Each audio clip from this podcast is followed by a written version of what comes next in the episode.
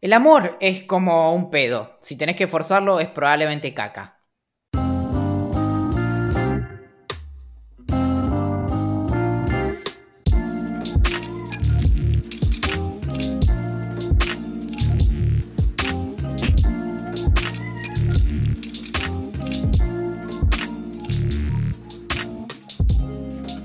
Durante mucho tiempo se creyó que la vitamina C en dosis altas ayudaba con los resfríos. En gran parte le debemos este malentendido al químico Linus Pauling que en los años 60 y 70 propuso que 3 gramos de vitamina C por día nos volvían inmunes a cualquier resfrío. La idea no tenía ningún sentido, pero al día de hoy hay personas que creen en eso. Pauling es la única persona que ganó dos premios Nobel por su propia cuenta. La próxima hora no te va a quitar el resfrío, quedó descalificada de por vida para cualquier tipo de premio y puede vincularse con episodios de disociación de la personalidad, úlceras y tatuajes de peces en el muslo izquierdo, pero al menos va de frente. Esto es Idea Millonaria. Mi nombre es Valentín Muro, matrícula nacional número 2020202022222, especialista en todo tipo de dispositivos que hacen NIAC, truc, pi, pi, pi, pi, cataplaf y fan de las largas caminatas por la playa, los atardeceres y los deportes extremos que se practican desde el sillón. A modo aniversario de la llegada del hombre del delivery a la puerta de mi casa con dos kilos de helado, hoy me acompaña el Tito Puente de Luquelele, el dulce leche de este panqueque, la plata que encontraste en el bolsillo de un viejo saco y el repasador con hielo que te pones cuando te quemas con una estufa. Con sus vicios y virtudes es mi corazón de alcaucil el intendente Axel Marazzi. Hola, guachito. Qué lindas presentaciones que hacías, boludo. Qué lindas presentaciones que Ah, hacías. ¿te, te acordás cuando todavía no había tenido el accidente? Mal, boludo. La buena época, básicamente. Igual es, es increíble. O sea, te- detengámonos en eso un segundo. Tener un accidente. Fija, esto es, esto es realmente interesante. Es, es para, para analizar. Tener un accidente puede ser del orden de me hice caca encima. Hoy estamos escatológicos. A me atropelló un, eh, un camión con acoplado. Es, es la misma palabra, ¿no? Como, ¿qué le pasó a Vale? No, tuvo un accidente. Uy, se cagó encima. Claro. No, lo atropelló No, lo pisó un camión bondi. con acoplado. Pero bueno, Claro. es, es- es increíble, ¿no? Como el- el- los usos del lenguaje. Esto es muy. eh, eh, Wittgenstein decía algo de esto, me parece, en, en sus meditaciones eh, filosóficas. Y. mm, bueno, y en efecto, hoy, hoy de hecho. Pará, paréntesis, paréntesis. No- Nos cuenta, nos cuenta 11. 11 es uno de los gigantes que está en este momento en Twitch, para quienes están escuchando esto en otro momento y no en vivo. Dice que hace seguimiento en relación a lo que vos dijiste, la vitamina C, que es un chamullo precioso. Y dice que parece que labura de hacer seguimiento a pacientes con, con coronavirus. Y todos le dicen que toman mucho jugo naranja por la vitamina C. Sí, alguien, alguien en, el, en, en los comentarios de Twitch dice, Mafixo, dice, ¿estás leyendo los primeros capítulos de Pensar con otros? No, Papuchi, yo hice la corrección de ese libro, entonces tengo bastante presente, ¿no? De qué trata Pensar con otros. Estuve desde la primera reunión en la que se concibió el libro Pensar con otros. Buena, con Guadalupe así que- agrandado, ¿eh? No, no ¿Eh? me, no me eh, eh, eh, Paulings plainen nada, por favor. Eh, bueno, pero hoy es que hoy estoy, me siento muy, eh, básicamente me siento muy poderoso porque hoy salí de mi casa y, mm, y fui a buscar un, eh, un, ¿cómo se llama? Un, eh, tap- tap- diría tapado, pero no es la palabra, como un, un saco, un tipo, una especie de Montgomery, una cosa así que me regalaron. Y em, bueno, recién cuando, no, no me lo podía probar en el lugar, así que me lo tenía que probar en otro lugar. Y cuando me lo, me lo probé, me di cuenta de que me dieron un talle medium, que obviamente eso es 8 talles más grande que mi tamaño. Así que, de hecho, mi, mi, mi talle es XS eh, por eh, 0,3. Es, es el. Pero bueno, cuestión que, cuestión que eh, tengo el. Tengo, salí de mi casa y. em, Pará, pará, pregunta. El otro día vi una story que fuiste a comer afuera. Básicamente Sí. ya sos amigo del coronavirus, es decir, lo abrazás, vas caminando por la calle. Eh, ¿Cómo fue volver a comer afuera, sentarte en un restaurante, esperar que te atienda un mozo, ver la carta después de, ¿cuántos fueron? ¿No? ¿Seis, siete meses? Nueve, no sé Em, cuántos meses fueron. Sí, el otro día, el domingo, eh, fui por primera vez a. No, el, estoy, estoy, estoy como diciéndole, "E- esto es así. Esto es, viste cuando en las series o en la televisión, yo me acuerdo que cuando había accidentes aéreos y cosas así, a veces en el noticiero tipo Telenoche, te hacían como la recreación en 3D y era, o sea, yo era como mi Toy Story, ¿entendés? Como ver que recreaban algo en tres dimensiones en, el noticiero era Pixar, como DreamWorks, era, bueno. Y mm, entonces te hacían como eh, eso, eso por un lado. Y por otro lado tenían la, otra opción que era como, no era en 3D, pero era como, eh, no me acuerdo como, como la teatralización, pero no recuerdo, tenía como un nombre, como en inglés le dicen como reenactment, como que hacen como, te, te muestran cómo hubiera sido. Bueno, te voy a hacer como la, teatralización de cómo soy yo en este momento con el coronavirus. Así. Em, Bien. Entonces, no, eh, obviamente con todos los, recaudos, como me, tiro como alcohol en gel en los ojos, en la barba también.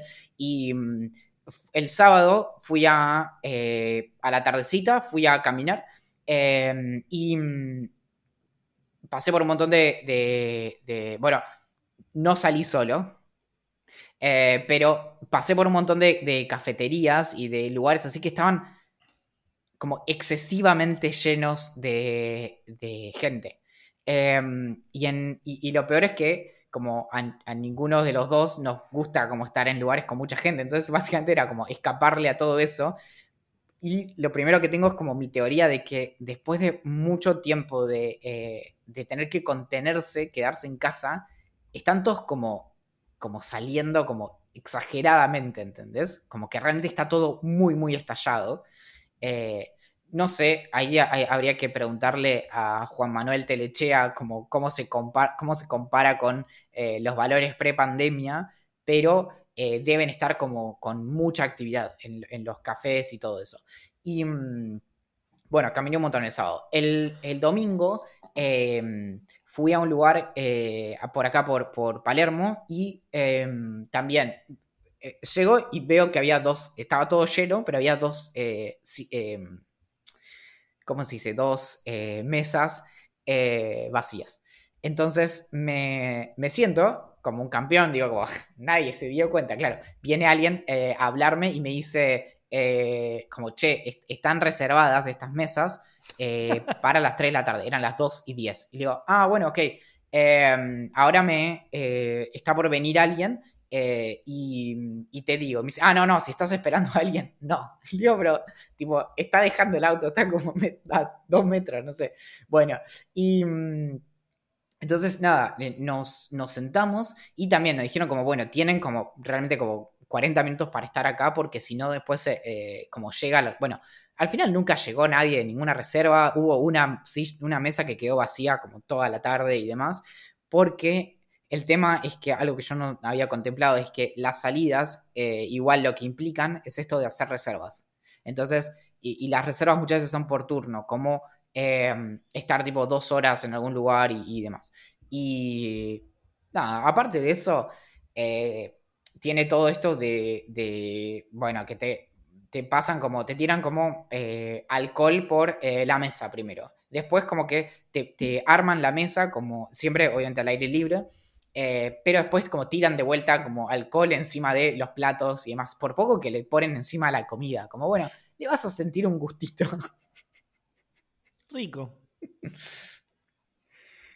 Che, ¿y no te sentiste? Mi, pregunta va por el, más por el lado de. No tanto como el protocolo de los restaurantes, que calculo debe ser bueno, o sea, qué sé yo por algo están abiertos, calculo, em, sino más por el lado de, tu, de tus nervios o de, tus, de tu... ¿Cómo te sentiste? Porque yo, en Capital Federal ya podemos salir, nos podemos juntar hasta 10 personas en un parque eh, con distancia social, podemos ir a comer afuera, podemos eh, ir a tomar una birra a, una birrería y demás.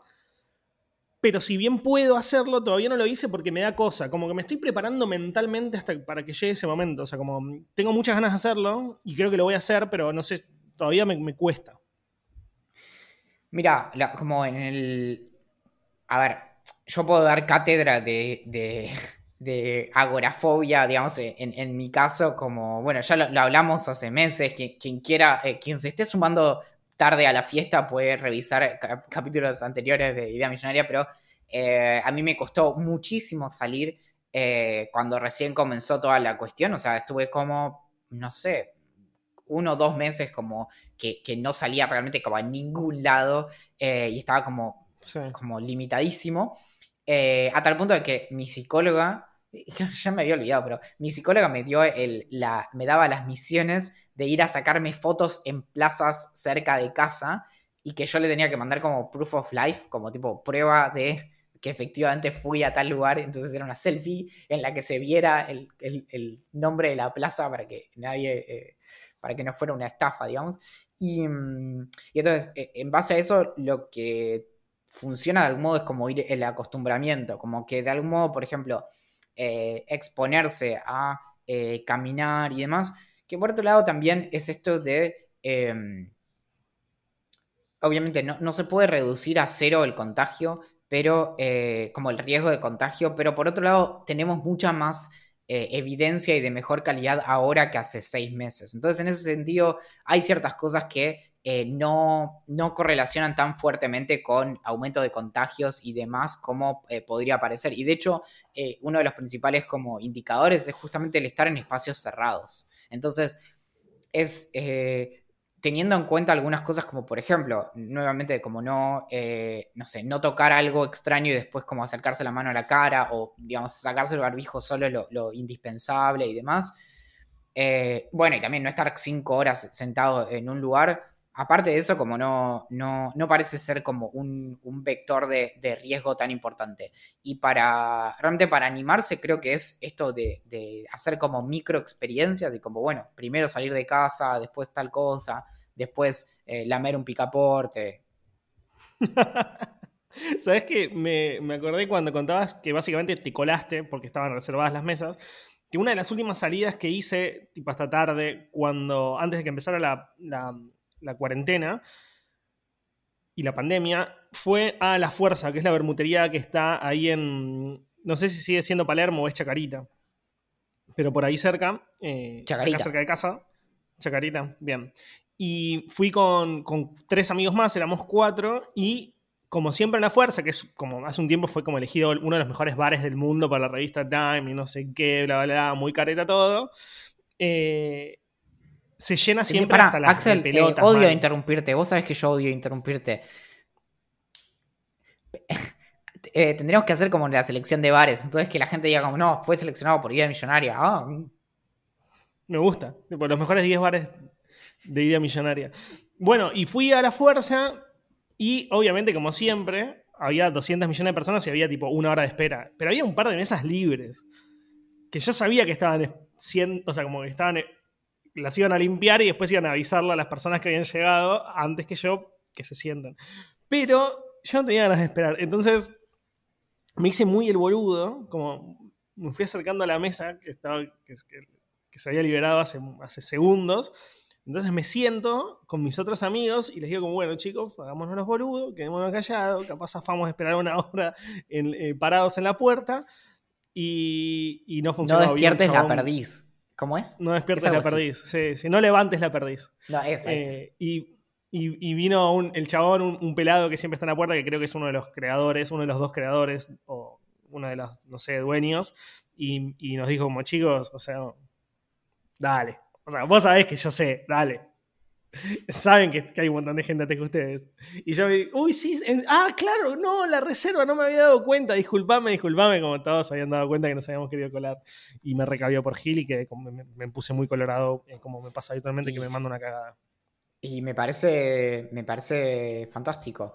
Y, mm, y aparte de eso, em, ¿qué, ¿qué curiosidad matemática aprendiste esta semana?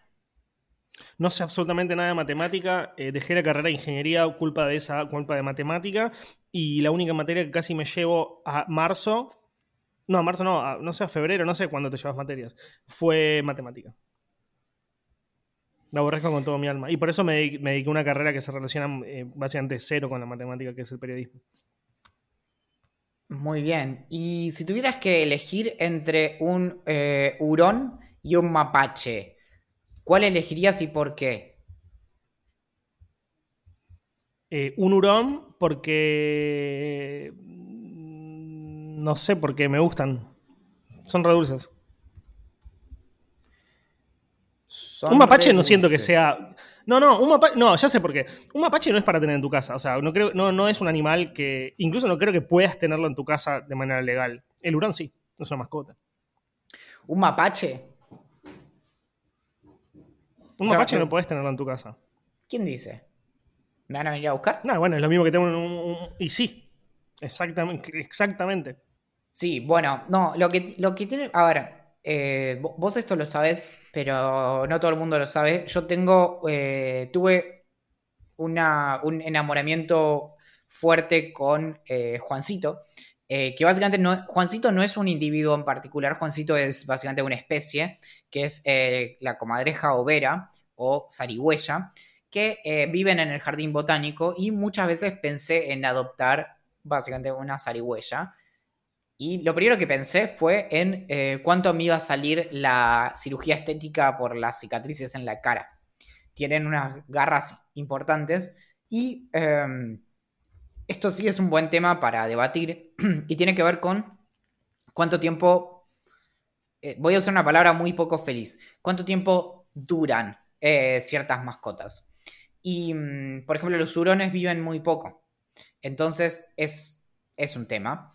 Eh, porque creo que viven 4 o 5 años en cautiverio. Y es medio, o sea, es, es fuerte, ¿no? Como que yo te digo, ahora eh, adoptás un, un hurón y en... eh, nada, no, perdón, una, una zarigüeya y en el 2025... eh, Claro, ya medio que estás adoptando un animal que te va a hacer sufrir en cinco años casi obligatoriamente. Cinco o seis como mucho Sí. vas a sufrir. Y bueno, pero sea- con eso- sí, qué sé yo. Sí, también está esto de, bueno, como lo que importa como es el, es el, eh, es el recorrido, no sé cómo decirlo, eh, ¿no? Y... Adoptas otro, dicen. eh, claro, igual para ese, ese fenómeno también me parece que es interesante abrirlo al debate. ¿Qué pasa cuando... eh, bueno, eso se va a poner oscuro muy rápido, yo voy avisando. ¿Qué pasa cuando adoptás un gato o un perro o lo que sea muy parecido a uno que tenías antes y le pones el mismo nombre? Pero no, boludo, si haces eso De sos hecho- un psicópata. O sea, no está mal, es un error, Bola no de, se puede. Bola de nieve, el, el gato de los Simpsons, eh, tienen uno, dos y tres, ¿viste? No, está bien, boludo, pero es un dibujo animado en el que el padre de familia es un, es un, es un enfermo, boludo. Está bien, pero digo, es, es como un ejemplo. Ahora, y se iba a poner oscuro, la muerte infantil fue un problema muy serio eh, durante la mayor parte de la historia, hasta hace relativamente poco. Entonces, realmente era muy frecuente que se tuvieran pibes. Esto ya lo dijimos seguramente en algún episodio porque me encanta el dato. Pero se tenían pibes y se morían a los dos o tres años y después, un par de años, nacía otro y le ponían el mismo nombre. Entonces, tipo, había familias en donde habían tenido como dos Marías. Una había expirado, había encontrado su fecha de vencimiento antes de tiempo, había estirado la pata. Me parece muy oscuro, eh, pero era otra época, calculo que era más convencional, ¿viste? No sé, se usaba, no sé cómo decirlo. Sí, bueno, eh, y esto es también un, un dato que aprendí esta semana en un libro de Anthony Everett que se llama SPQR, que no es SPQR el de Mary Bird, porque son dos distintos, pero eh, es de misceláneas de, de la antigua Roma y eh, contaba que justamente, o sea, una, también, o sea, realmente lo decía con estas palabras, pero decía que uno de los eh, métodos como, por así decirlo, anticonceptivos más comunes en la antigua Roma era el infanticidio. Y era que básicamente te nacía un pibe eh, que de hecho resultaba ser una, una chica o una mujer, entonces abandonaban como a los, a los bebés en la plaza o los, los dejaban en algún lugar alejado como quien, eh, como quien lleva a un perrito como a, que tenga una mejor vida en el campo y todos sabemos que es mentira. Bueno, y entonces era eso, a tal punto de que eh, en la antigua Roma estaban sesgadas las, eh,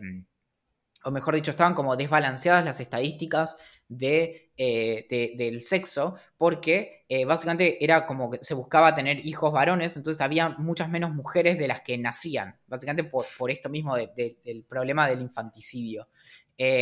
Y me parece como increíble, como... Es nada. brutal, boludo. Eh. De hecho, es un buen argumento como para el, para el aborto, como no- que no sea como la antigua Roma. Eh, mejor prevenir que curar. Bueno, algo así. ¿Sabes de qué quería hablar yo? Porque mm, vi que se estaba debatiendo un montón en Twitter. eh, un poco en Instagram, pero viste que la- los debates se arman en Twitter. Y como yo no debato en Twitter ni hablo de cosas que, eh, puedan generar controversia de alguna manera, porque es un lugar muy oscuro, muy del mal, en el que todo se malinterpreta y eh, te terminas puteando con todo el mundo. Quería charlarlo con vos y con los queridos gigantes.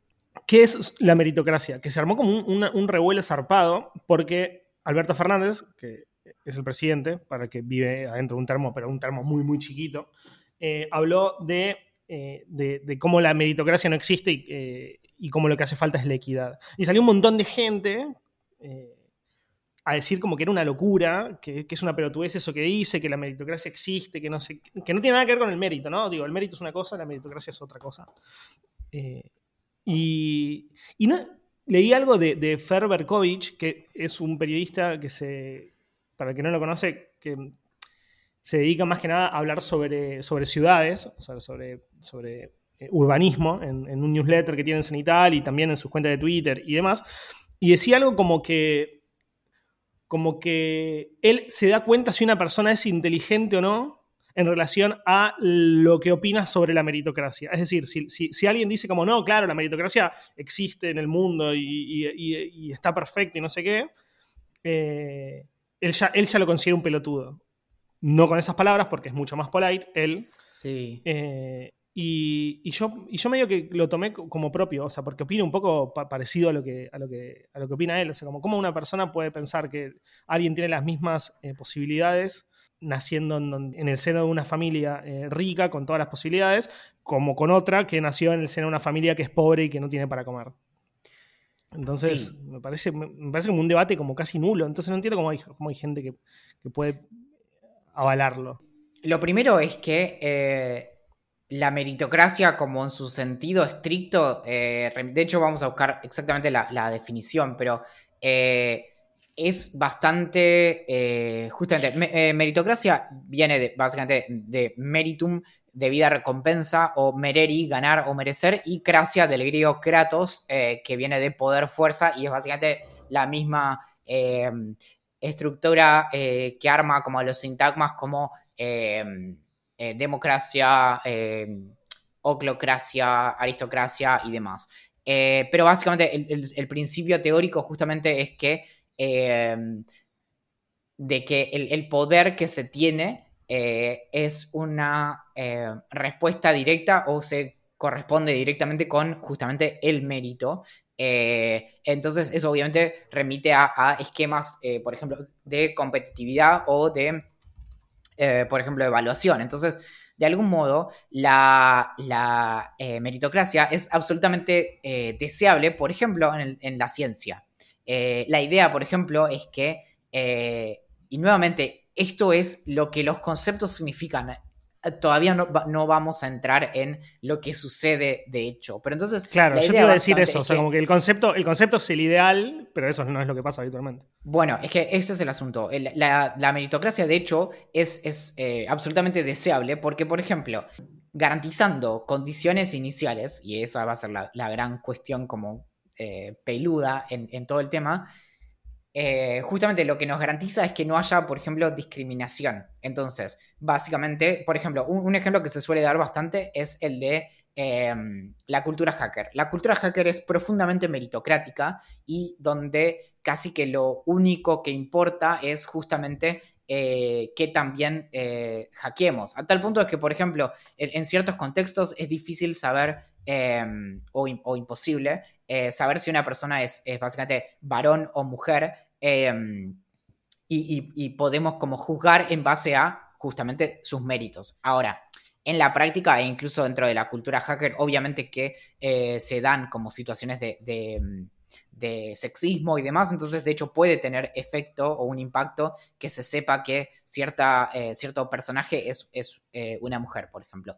Pero en cualquier caso, el, el, principio de la meritocracia sería justamente que eh, se tiene lo que se, por así decirlo, se merece en base a nuestro mérito. Entonces, no en base a algo que sería secundario, como podría ser, bueno, nuestro apellido, nuestro color de piel, nuestro credo, lo, lo que sea. En, los esquemas donde necesitamos, de algún modo, donde eh, es importante justamente la, eh, por así decirlo, como la, la selección de eh, los y las mejores, como sería el sistema científico, la meritocracia es, de hecho, lo que eh, más nos garantiza eso. Entonces, por eso, de hecho, pensamos en cuestiones como CONICET. Y CONICET es una eh, organización, es una institución profundamente meritocrática. Justamente eh, a lo que apunta es a que quienes reciben, por ejemplo, becas de investigación o pueden hacer una carrera de investigación, sea porque es, es en virtud de sus méritos y no de cualquier otra cosa. Eso justamente. Bueno, hay, un detalle, te hago un paréntesis porque justo se relaciona mucho con, algo que leí esta semana, que es una nota de Mariano Narodowski que se llama ¿Por qué no soy un meritócrata?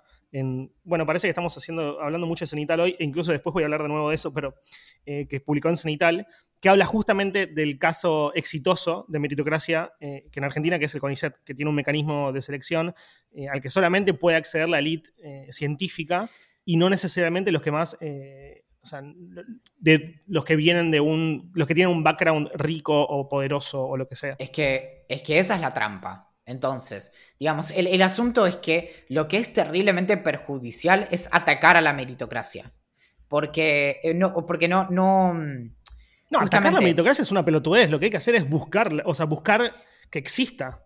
Sí, de hecho yo estaba buscando la, frase exacta de Alberto Fernández porque en su momento, obviamente a mí, eh, de hecho, los eh, ataques en contra de la meritocracia o decir como los problemas que tenemos son por la meritocracia, me parecen directamente no solo un sinsentido, sino una pelotudez peligrosa. igual, yo no lo quería, yo no lo eh. quería hacer como político el tema, sino, eh, sino tomar algo que nació de la política y que se empezó a discutir como algo más social. O sea, no, me interesa lo que dice un partido político o lo que dice otro partido político no, bueno, en relación a la meritocracia. A, mí sí me, interesa. interesante lo que dice la gente. Que diga como obviamente el, presidente en funciones de, mi país eh, me importa muchísimo lo que dice, pero justamente está buscando la frase porque Em, y no la estoy encontrando, pero en el discurso no eh, eh, tenía como una salvedad. Entonces, obviamente, mi primera reacción ante, ante, una, ante una expresión como sobresimplificada, como el problema es la meritocracia, me molesta, pero la,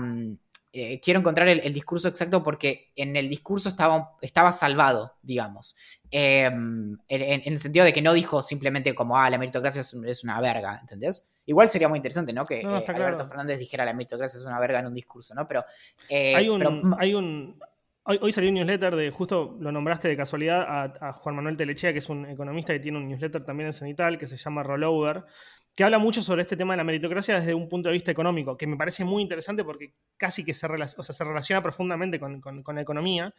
Y hay un, hay un parrafito que me pareció fantástico, que, es de, que habla sobre un estudio de la Organización de la Cooperación y el Desarrollo Económico, que es la OCDE, que eh, explica como, la diferencia que existe entre una persona que nace en, una familia con más posibilidades y otra con menos posibilidades. Ni siquiera en una, familia demasiado rica. Y la diferencia, lo que, lo que, hizo la OCDE es evaluar en 24 países eh, cuál es la, persistencia intergeneracional, que ahora lo vamos a explicar, eh, y, la diferencia es del 40%. Para entender bien a qué se refiere es que hay que imaginarse a dos personas idénticas, es decir, con las mismas características tanto de inteligencia eh, como de dedicación, eh, cuya diferencia es que los padres eh, ganan en promedio 100 mil dólares por mes, mientras que los de otra familia, o sea, los de la, otra persona, ganan 50 mil dólares, 50 mil pesos por mes. 100 mil dólares uno, 50 mil dólares otro. Y según lo que muestran los datos de la OCDE, el simple hecho de haber nacido con, una, con, esa única diferencia, o sea, con la diferencia de sueldos de tu familia, eh, Igual no es por mes, deben ser anualizados. Si es en Estados Unidos, debe ser. Eh, porque alguien que gana 50 mil dólares por mes en Estados Unidos es, rico, como, mm, digamos. Claro. Bueno, eh, pesos mensual o anual, digamos, la, la diferencia es que la persona que nació en la familia con mayores ingresos va a ganar 84 mil pesos por mes, ponele, o 84 mil dólares por año, mientras que la persona que proviene del hogar de menores ingresos va a ganar un 60 mil pesos o 60 mil dólares anuales. Es decir, la brecha entre la persona que nace en una familia más rica es el 40% en relación a la que nace en una familia más pobre. Entonces, como no hay mucha vuelta. La, discusión en torno a la meritocracia, de hecho, es bastante trillada. Ya, o sea, realmente no, no tiene mucha novedad, es algo que se discute desde hace décadas. Y justamente una de, de las cosas que se suele mencionar más, y es uno de los argumentos más fuertes, es que si confiamos profundamente en la meritocracia, entonces tenemos que eh, apoyar em, iniciativas como la de extinción de dominio o eh, básicamente la... Em, básicamente... Eh, eliminar la herencia.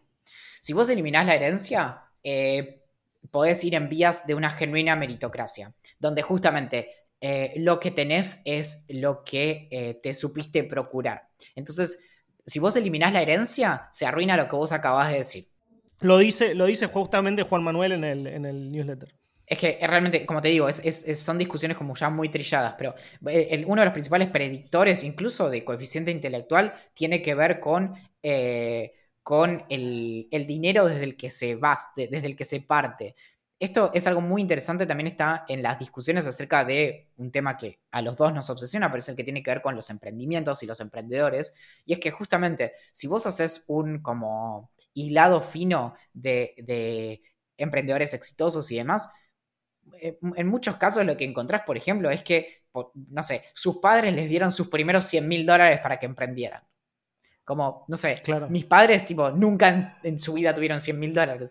Es como, como para poder. Entonces, eh, eso también es lo que te marca eh, el punto de partida. Entonces, esa es la cuestión. No es como la meritocracia en sí, que digamos es, algo ideal, eh, sino y de hecho tiene problemas esta frase, pero una de las frases de Alberto Fernández, no sé si es exactamente esta, dice, y abro comillas, lo que nos hace evolucionar o crecer no es el mérito como nos han hecho creer en los últimos años, porque el más tonto de los ricos tiene muchas más oportunidades que el más inteligente de los pobres. Entonces no es el mérito, es darle a todos las mismas oportunidades de crecimiento y desarrollo.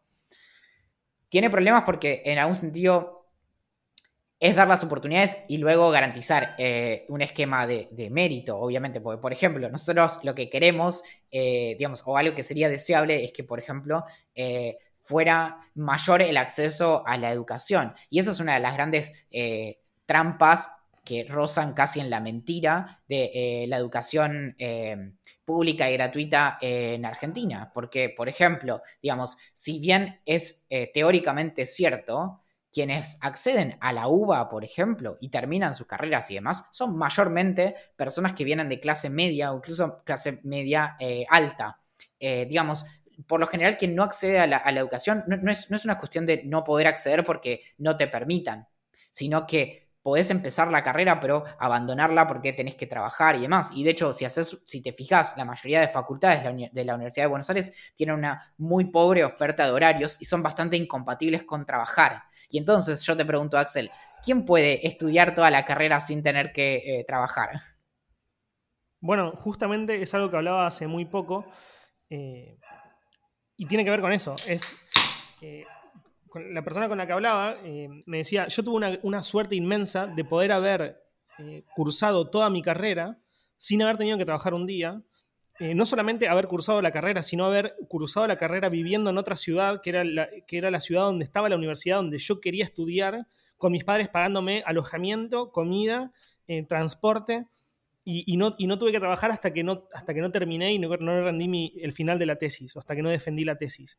Y eso, eh, eso, o sea, eso sin lugar a, o sea, la persona esta estaba súper agradecida, pero sin lugar a dudas, eh, muy pocas son las personas que pueden acceder a eso. Y si no son pocas, no importa, los que no pueden acceder deberían poder acceder, entonces los que no pueden acceder no tienen las mismas posibilidades que, que, alguien que sí pudo acceder a eso. Entonces, eh, no, hay, no hay no hay mucha vuelta. O sea, como me encantaría que existiera la posibilidad de que la meritocracia fuera una realidad.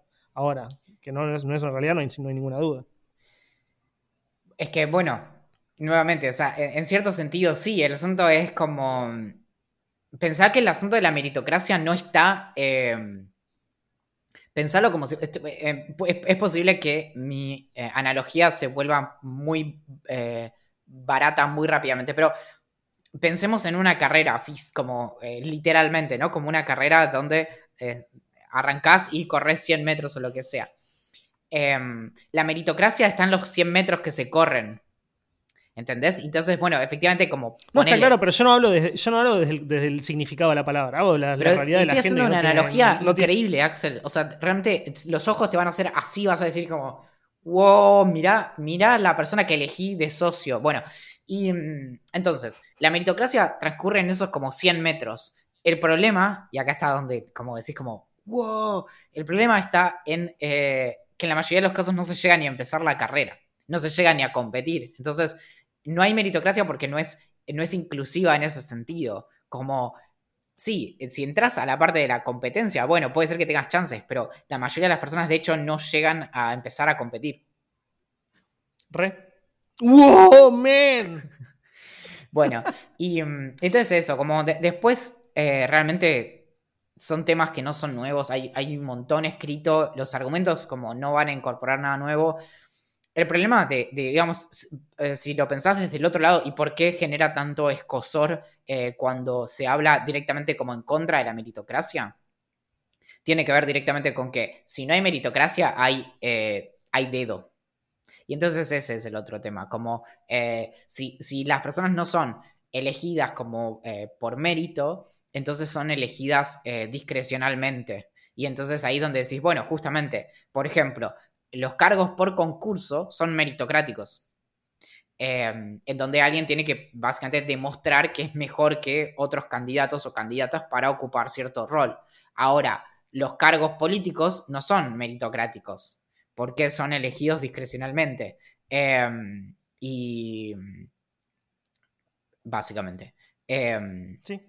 Me gusta que estemos más que estemos en la misma porque tenía miedo de que, salieras con cosas que me, iban a volver loco y me iban a poner de, mal humor. Es que, es que realmente, o sea, a veces se empantana por el uso de términos, porque te insisto, ¿no? El, uso de términos que a veces es como, eh, nuevamente, Alberto Fernández como presidente en funciones del país diciendo como la meritocracia mm, es, es, una pinchila. Eh, bueno, o sea, eso es algo como repudiable. Ahora, el mensaje detrás es más complejo que eso. Y, digamos, si Alberto Fernández de hecho fuera consecuente con algo como eh, la meritocracia está mal, entonces Alberto Fernández tendría que defender cosas como no, las becas se las tienen que dar a quien le, a quien le pinte.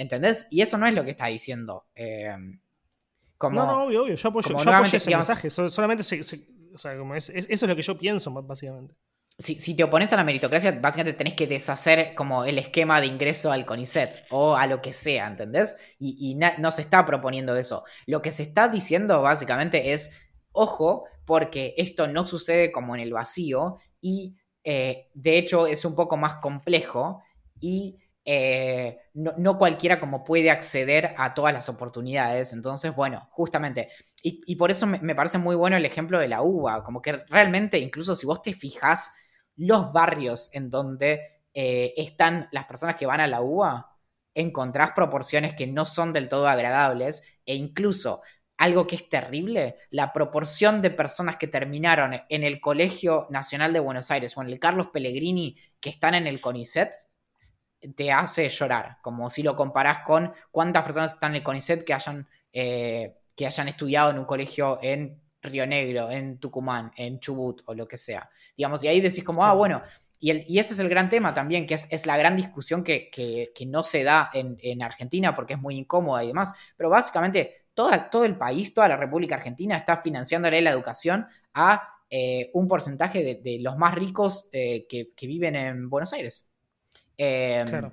Y, eso es como... incluso algo que también hablaba hace, hace poco es que la educación técnicamente es gratuita, pero muchas personas tienen tan pocos recursos que no pueden ni siquiera acceder eh, a, viajar y a llegar hasta la universidad, a comer todos los días, a sacar la foto. Bueno, comer es la base de todo, digamos, ¿no? Pero a llegar a la universidad, a eh, no trabajar para poder estudiar, a tener la plata suficiente para hacer fotocopias, a tener una conexión a internet decente en la casa. Entonces, digo, también, también la, educación es gratuita, pero también entre super comillas, porque hay personas que ni siquiera pueden, pueden acceder a eso. Eh, para un comentario de, Twitch respecto de que yo mencioné los dos mejores colegios públicos, la mayoría de venir de privados. Eh, realmente, eh, si quieren, si están aburridos o aburridas en el fin de semana, fíjense y la proporción no tiene que ver con privado, ¿no? Tiene que ver con básicamente ILSE, Nacional de Buenos Aires y Carlos Pellegrini. De hecho, fíjense los políticos argentinos a qué colegios fueron. Eh, hay, incluso varios libros interesantes acerca de qué pasa con el Colegio Nacional de Buenos Aires, eh, pero si estamos hablando como de, élites, eh, es por ahí. definitivamente, digamos, está en los números, como se puede investigar. ¿Tiramos algunas preguntitas, mi amigos? No, antes tenés que hacer algo que... Yo no lo voy a hacer. Sí, te toca a vos. Axel. Bueno, Valentín básicamente me está obligando a que hable del VIP de Millonaria. Ah, bueno, tenemos para hablar lo, de, lo del club de la pelela. Básicamente lo que, lo que sucedió, como ya saben todos, o los que escucharon el capítulo anterior o el anterior, no me acuerdo en cuál hablamos, es que eh, no tenemos más de sponsor a Penguin Random House, al menos por ahora. Entonces, lo que hicimos fue mandarle un mail a todas las personas que formaban parte del Club de Libro Legrand para ofrecerles la posibilidad de formar a empezar a formar parte del club de la pelela, que es el acceso al podcast privado. Quiero hacer una aclaración, que eh, es cierto que, lo, o sea, puede ser que las personas sepan esto porque lo escucharon en episodios anteriores, también puede ser porque lo hayan escuchado porque a veces hablo durmiendo. Entonces, pues, por ahí lo dije ahí también, pero... Bien. Entonces, hay muchas personas eh, nuevas en el, en, el, en el podcast secreto que estoy haciendo mucha fuerza para que no se me escape el nombre. Em, y nada, básicamente eso. Ahora eh, tenemos el Club de la Pelela, el VIP eh, que está dentro del VIP. Después también tenemos el eh, Vino, que es el newsletter que lanzamos todos los viernes con recomendaciones tanto de Valen como la, mía. Em, ¿Qué más tenemos? bueno, estamos pensando, lo, dijimos un poco antes de comenzar a grabar el podcast a los que estaban escuchando en Twitch, estamos pensando en hacer streamings no solamente de Idea Millonaria, que es lo que estamos haciendo en este momento, sino también del podcast secreto. Eh, es decir, buscar la manera de que las personas que pagan 500 pesos para acceder al Club de la Pelera puedan también tener acceso no solamente al podcast secreto, sino también a un stream secreto, que vamos a ver si lo hacemos por Zoom, por Meet, por YouTube, a través de un link que no esté listado en la plataforma y demás. Así que aquellos que se quieran copar eh, se pueden sumar al, VIP en vip.ideamillonaria.com.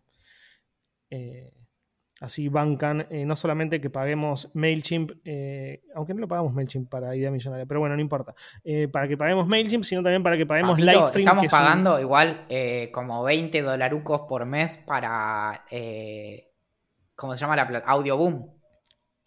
Audioboom y también Livestream, que nos sale bastante carito. Así que nada, si quieren colaborar con el podcast y permitir que esto siga funcionando perfectamente, ya saben cómo hacer. Sí, bueno.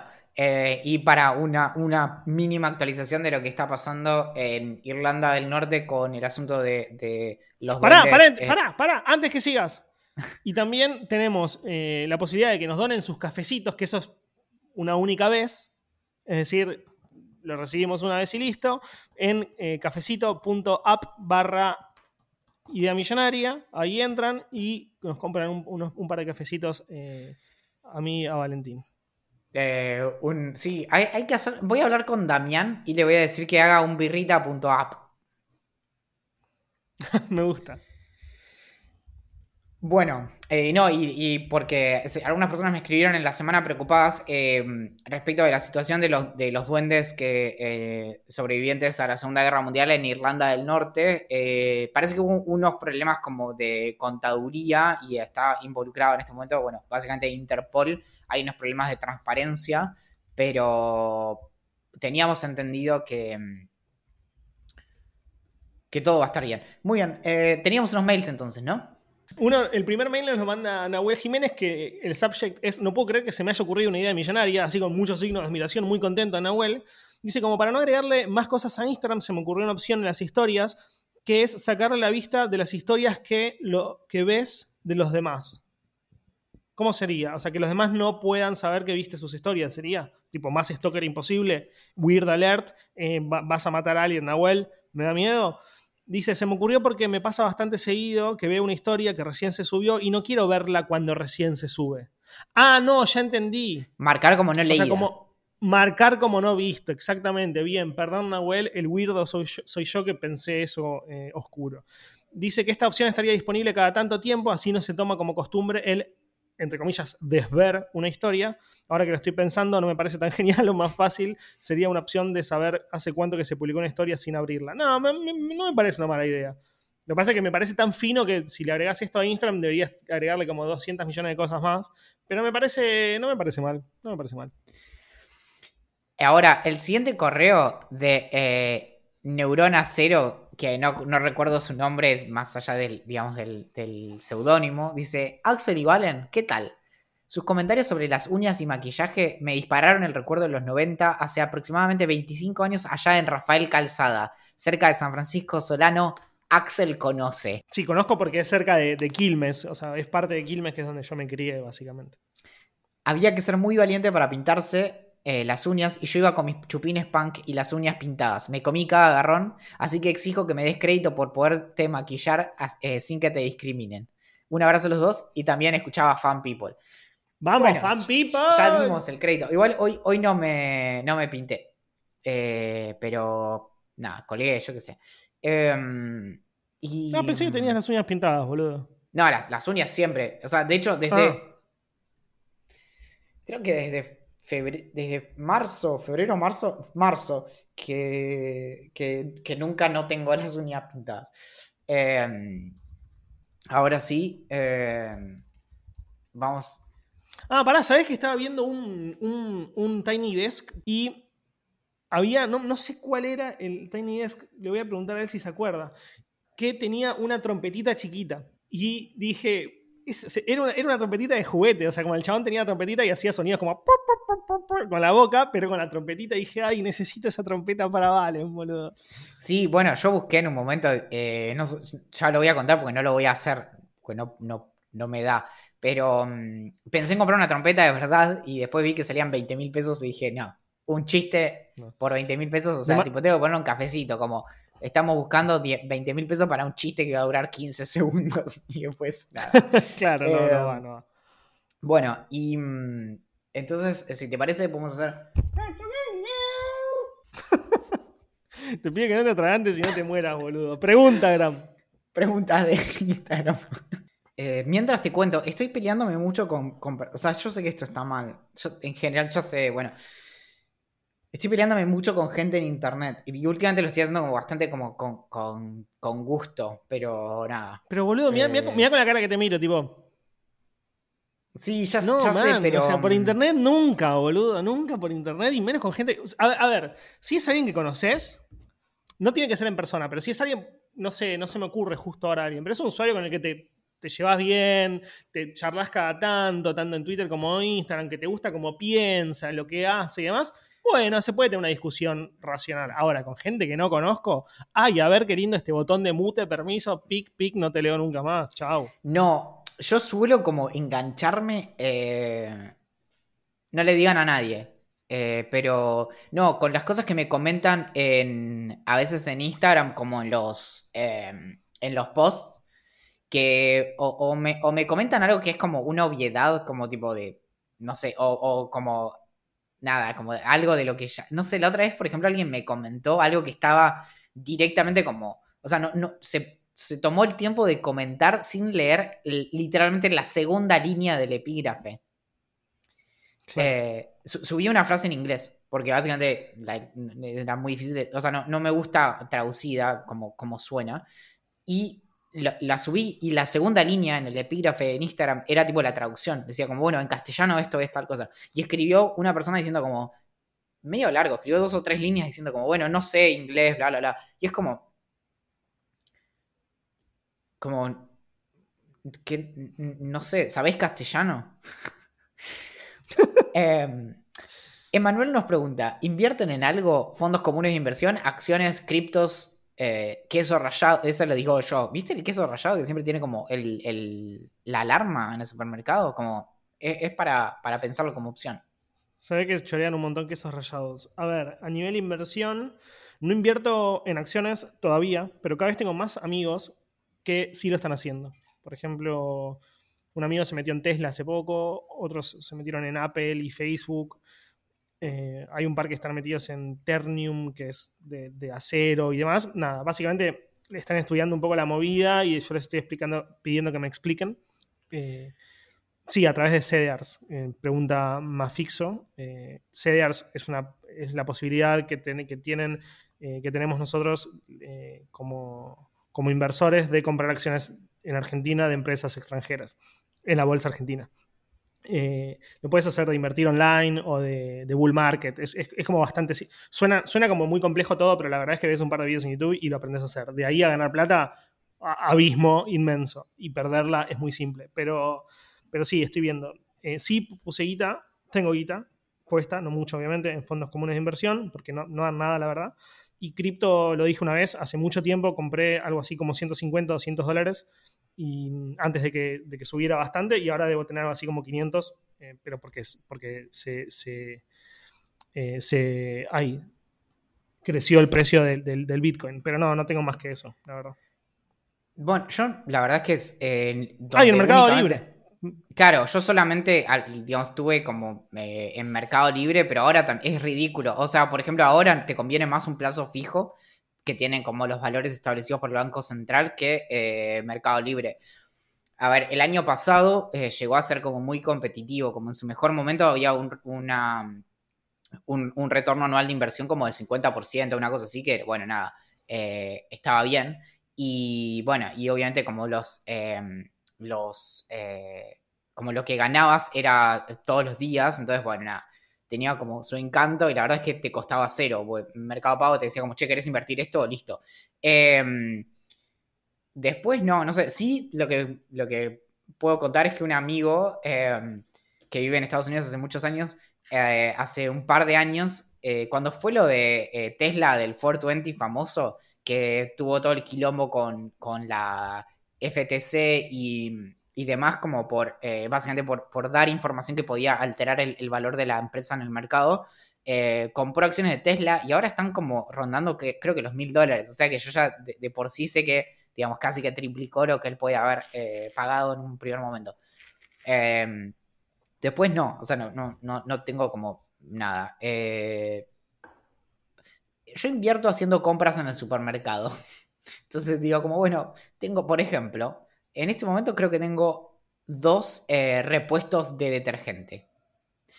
Eh, entonces yo sé que cuando si los tengo que volver a comprar en dos meses va a ser más caro, así que de algún modo vos en qué ahorras, eh, en qué invertís en, repuestos de detergente o papel higiénico, es otra, dentifric, bueno, y puré chef. Tengo siempre mucho, mucho me gusta esa, me gusta esa.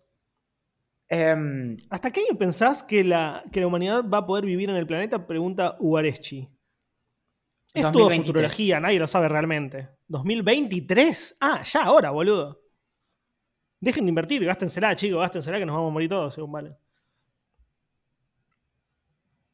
¿Sabés que se armó como una, movida? Se, armó como un. Hablando de Twitter y demás, se armó como una movida así como no quiere decir grosa porque no es grosa, pero tiré un tweet que se viralizó un poco, que estaba viendo, porque estaba viendo los semi, así medio de fondo, porque no vi ninguna serie, la verdad estoy como muy colgado a nivel series. Y había un chabón que no sé ni quién carajo es, tampoco me importa, que tenía pollera y me encanta cómo le quedaba. Entonces dije como, quiero que se, quiero que se pongan de moda las polleras entre los hombres en Argentina, en Buenos Aires, para poder usar. Y todos me empezaron a decir como, tenés que usarlas, ponerlas de moda vos y no sé qué. Bueno, estoy, pero no, no puedo. Yo no porque soy un cagón. O sea, como no, no, no. Yo no sería como Neurona Cero que se pinta las uñas hace 10 años, y no soy, sería ahora, como Valentín, me la pintaría ahora, no hace 10 años, porque tendría miedo de que me, que me barden en la calle porque soy un cagón. Y ahora, y Diego, eh, Diego, el Diego Baza en Twitter, en Instagram, perdón, nos pregunta si las polleras para hombres este verano se pondrán de moda sí o no. Eh, y me, aclara que soy un cagón. Sí, soy, un, soy, un, soy muy cagón.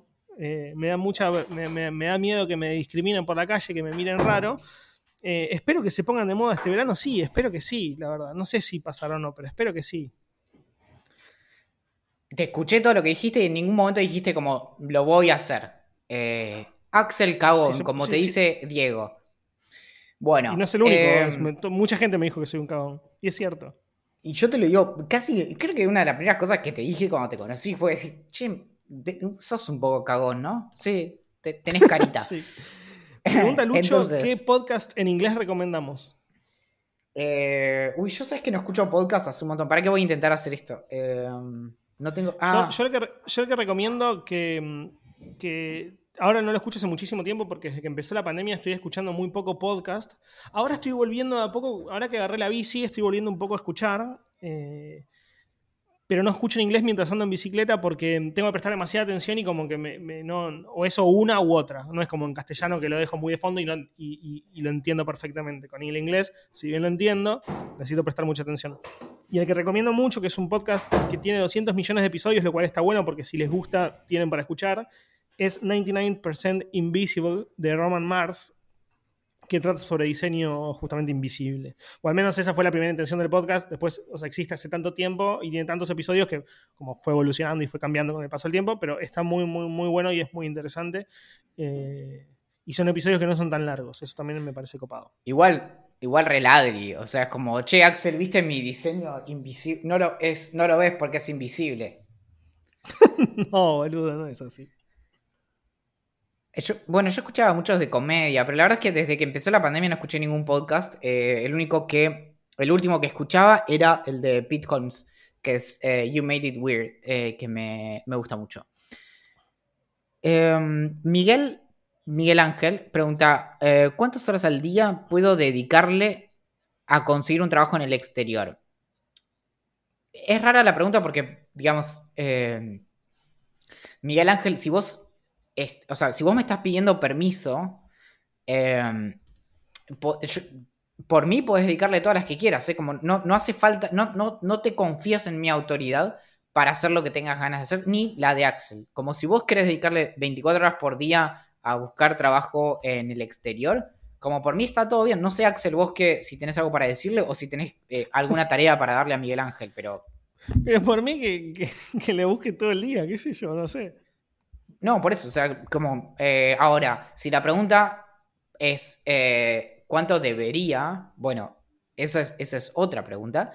Em, y no sé, es un re tema para investigar igual, el de eh, la, la, cuestión como de irse del país, que hay, el otro día pesqué algún debate en, en, Twitter, creo, sobre eh, si ahora se, se, habla más mm, de, de, irse del país que en otro momento, o si es más concreto, o si efectivamente, porque viste que con estas cosas te genera mucho como la cámara de eco, que decís como, no, todo el mundo está pensando en tal cosa y en realidad todo el mundo es como dos cuadras alrededor. Entonces no, mm, no me queda claro, como si, si si realmente es que muchas más personas están como pensando en el exilio o si es lo mismo de siempre o no sé. Sí, yo, yo te digo la verdad, a mí, a mí me pasa un poco lo mismo que a vos. O sea, yo estoy escuchando, al menos en mi entorno, cada vez más personas que se quieren ir a la mierda. De hecho, estaba hablando ayer con uno de mis mejores amigos que, que está justamente pensando en eso. Eh, y mm, no, sé si es como decís vos, cámara de eco. Eh, o, realmente hay un montón de gente pensando en tomarse el palo, no sé. Acá hay, acá hay Mafixo hace un comentario impecable y dice, vean la evolución del término emigrar en Google Trends. Yo creo que ese eh, es un indicador bastante cercano a lo empírico respecto del interés que hay en un tema en particular. Em, como básicamente... Muy buena idea, tuvo. Eh, porque te da datos respecto de lo que se está buscando. Em, como, bueno, digamos, el, otro caso divertido de esto fue eh, el día siguiente o los, no sé, el, día en que se eh, aprobó, digamos, básicamente que ganó el Brexit, em, la gente buscaba, bueno, ¿qué era? Y entonces decías como, bueno, claro. tarde. Bueno, hay, eh, para, para, el que, para el que no vaya a buscar en los trends de Google el, término emigrar y cuánto creció la búsqueda y demás, la verdad es que creció zarpado de abril a hoy. Eh, hay un pico muy, muy grosso desde que empezó en julio, más o menos, a fines de julio empezó a crecer el pico y, es muy, muy, muy notable. Así que sí, evidentemente va a haber un montón de gente que está pensando en eso. No significa que vaya a suceder, pero que sí que está pensando. No, claro, Me gusta esta, esta... Sí, no sé. No, que no significa que se tenga eh, la capacidad concreta. O sea, hay un trecho entre evaluarlo y, em, y efectivamente hacerlo. Sin lugar a dudas. Me gusta esta pregunta que tira Sophie Ragu, que es si tenemos alguna frase de algún libro que nos guste mucho. ¿Tenés alguna en mente? Yo tengo una, si querés pensar mientras. ¿Cómo, cómo de vuelta? Si tenemos alguna frase, algún quote eh, favorito de algún libro. Mm. Yo Sí, tengo dale. una de Eh, Murakami que es como muy famosa y seguramente muchos ya la conocen. Valen, estoy seguro que la Sí. conocen porque la usamos para un Curious. Que es: eh, If you only read the books that everyone else is reading, you can only think what everyone else is thinking. Que es algo así como: si estás leyendo los libros que todos están leyendo o que todos los demás están leyendo, eh, vas a poder pensar solamente lo que, lo que esas personas están pensando también. O sea, como que vas a seguir a la manada si haces lo que hace la manada. Y me parece una frase linda del libro Norwegian Wood, que es un libro fantástico de Murakami. A mí me gusta mucho una de Bertrand Russell, que es en el texto, eh, o sea, está en el compilado que es ¿Por qué no soy cristiano? No recuerdo exactamente en qué. Ah, creo que eh, está en el texto que se llama What I Believe, justamente, y dice, I believe that when I die I shall rot and nothing of my ego will survive. I am not young and I love life, but I should scorn to shiver with terror at the thought of my annihilation. Básicamente, creo que cuando muera eh, me pudriré y nada de mi ego quedará. No soy joven y amo la vida, pero eh, debería eh, sacudirme con... debería eh, causarme mucho desagrado, sacudirme con terror ante el, el pensamiento de mi aniquilación. Eh, y después sigue, bla, bla, dice, eh, la, la felicidad no es menos eh, feliz porque en algún momento se termine. Y nada, me- me- es, es- es una frase que incluso como en, en inglés, yo creo que en algún momento eh, cuando leí ese texto, además lo escuché, tipo en audiolibro, y entonces tengo como la sonoridad en mi cabeza y, y es como muy hermosa respecto de esto, de como básicamente no, no, necesa- no necesariamente nos hace como... eh, nos debería causar como alivio pensar en algo así como la, la vida después de la vida eh, o digamos cualquier tipo de, de explicación por lo general de, de orden eh, religioso. Bueno, ¿Te gusta para- el anime? eh, ¿Cuál es em, tu serie, película favorita? Pregunta Ezequiel. ¿De anime? Sí. No. Podés no tener, sé, no. te puede no gustar. Bueno, em- em, Mati pregunta también, como dada la hermosa situación del país, guiño, guiño, ¿emigrar es un punto que tomarían en cuenta? Como es... eh, como... Nada, es, es loco que em, incluso en las preguntas aparezca tantas veces, ¿no? Eh, Sí. Em, en este momento no, la verdad. En este momento no. Como que relaciono mucho el, el- el- el emigrar con mi bienestar laboral, ponele. Y mm, Mm. en este momento estoy atravesando una buena etapa, digamos, eh, laboral de mi vida y, y no, lo, no lo tengo en cuenta. Sí, lo pensaría si no me, si no, si me la viera complicada. Eh, pero me gusta, Al mismo me tiempo- gusta mucho tener a la gente que quiero cerca, digamos. al mismo tiempo, eh, un- una buena racha laboral creo que es un mejor momento. No sé, lo- es- es- no, no lo tengo claro, pero estaba pensando cuando te escuchaba, si es mejor como, tipo, irse cuando te está yendo más o menos bien, porque tenés como más recursos, que un poco como irse cuando estás más en la lona, ¿no? Eh, o Sí. como prepararse para eso, no, no, no sé, como que realmente no lo tengo claro, pero a mí me pasa que, por ejemplo, mis- ahora mi hermana está en Bariloche, pero mi hermano está en Alemania hace casi dos años, eh, y mi hermana, de hecho, se iba a volver eh, y se desató la, la- pandemia y estuvo, no recuerdo si dos o tres años en, en Barcelona, así que de algún modo yo soy como el tercer hermano que nunca hizo eso, o sea, eh, viajé, incluso como por, por, varios meses, eh, pero nunca, eh, nunca como me mudé a otro lugar. Y por un lado como que me atrae, pero al mismo tiempo está esa pregunta, como, bueno, ok, te vas, yo qué sé, bueno, y, pero, y, y- y qué- ¿de qué vas a trabajar? Como que, eh, ¿cómo mí- a mí sería en lo me- concreto? A mí algo que me pase mucho, que me pasa mucho en relación a emigrar a algún lugar y demás, porque la realidad es que a mí me encantaría como la experiencia de vivir, no mucho, la verdad, pero, o quizás sí, digo, pero, pero sí, lo que sí sé es que me gustaría mucho vivir seis meses, un año afuera. Eh, Eso sí me gustaría. Y me gustaría trabajar afuera y demás, no hacer como, como trabajar para Argentina y vivir en Nueva York o vivir en Londres o vivir en París. Me Lo gustaría que trabajar igual en París, laburar en Lo Londres. que pasa es que eh, yo, la, la vez que viajé mucho, que, o sea, que viajé eh, eh, durante los primeros cuatro meses del 2014 estuve tres meses en, recorriendo Europa filmando un documental y un mes después en Canadá. Y yo trabajaba para Argentina. Y, en ese momento, eh, incluso a pesar de restricciones como de, de, la tarjeta de crédito y demás, era completamente como factible que, yo ganara, de hecho ganaba bastante poca plata en ese momento como, eh, como programador para la UBA justamente, pero era como, todavía era como eh, sostenible. Hoy por hoy, imagínate, o sea, si, vos te, suponete que, realmente... No, tenés que ganar 400 lucas por mes, boludo.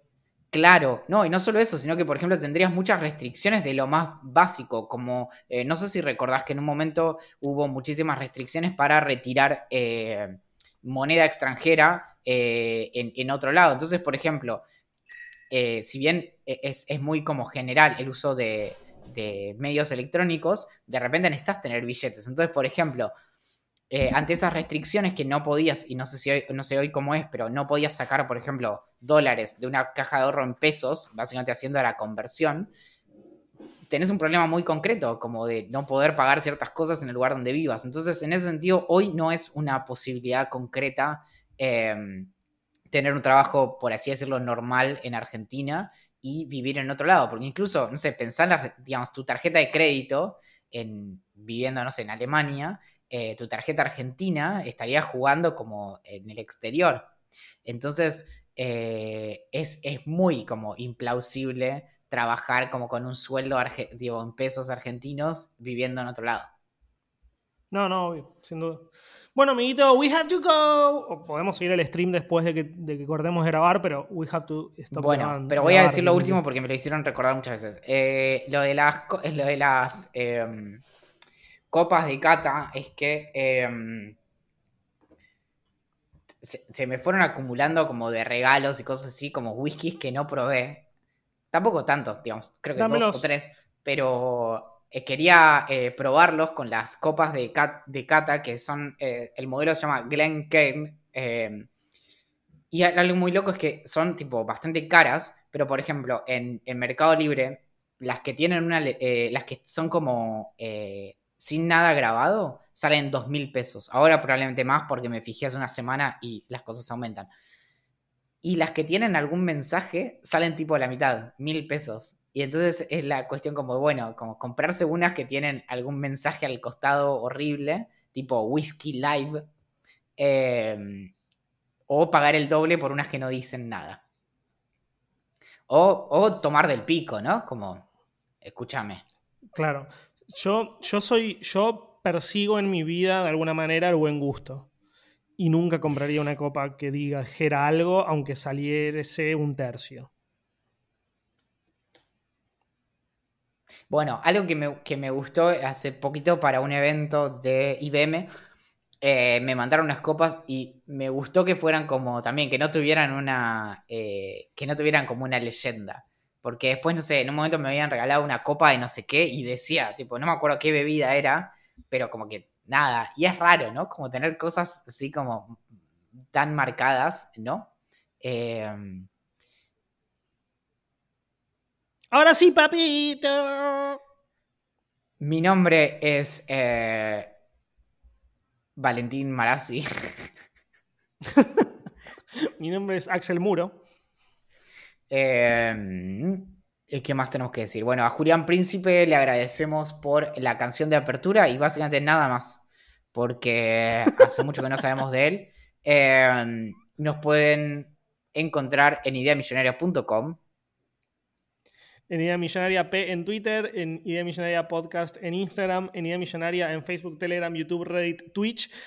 Pueden aportar a la causa en vip.ideamillonaria.com o en cafecito.app barra idea millonaria nos escriben lo que les pinte a gerencia.com y that's it, motherfucker. Atentamente. La gerencia.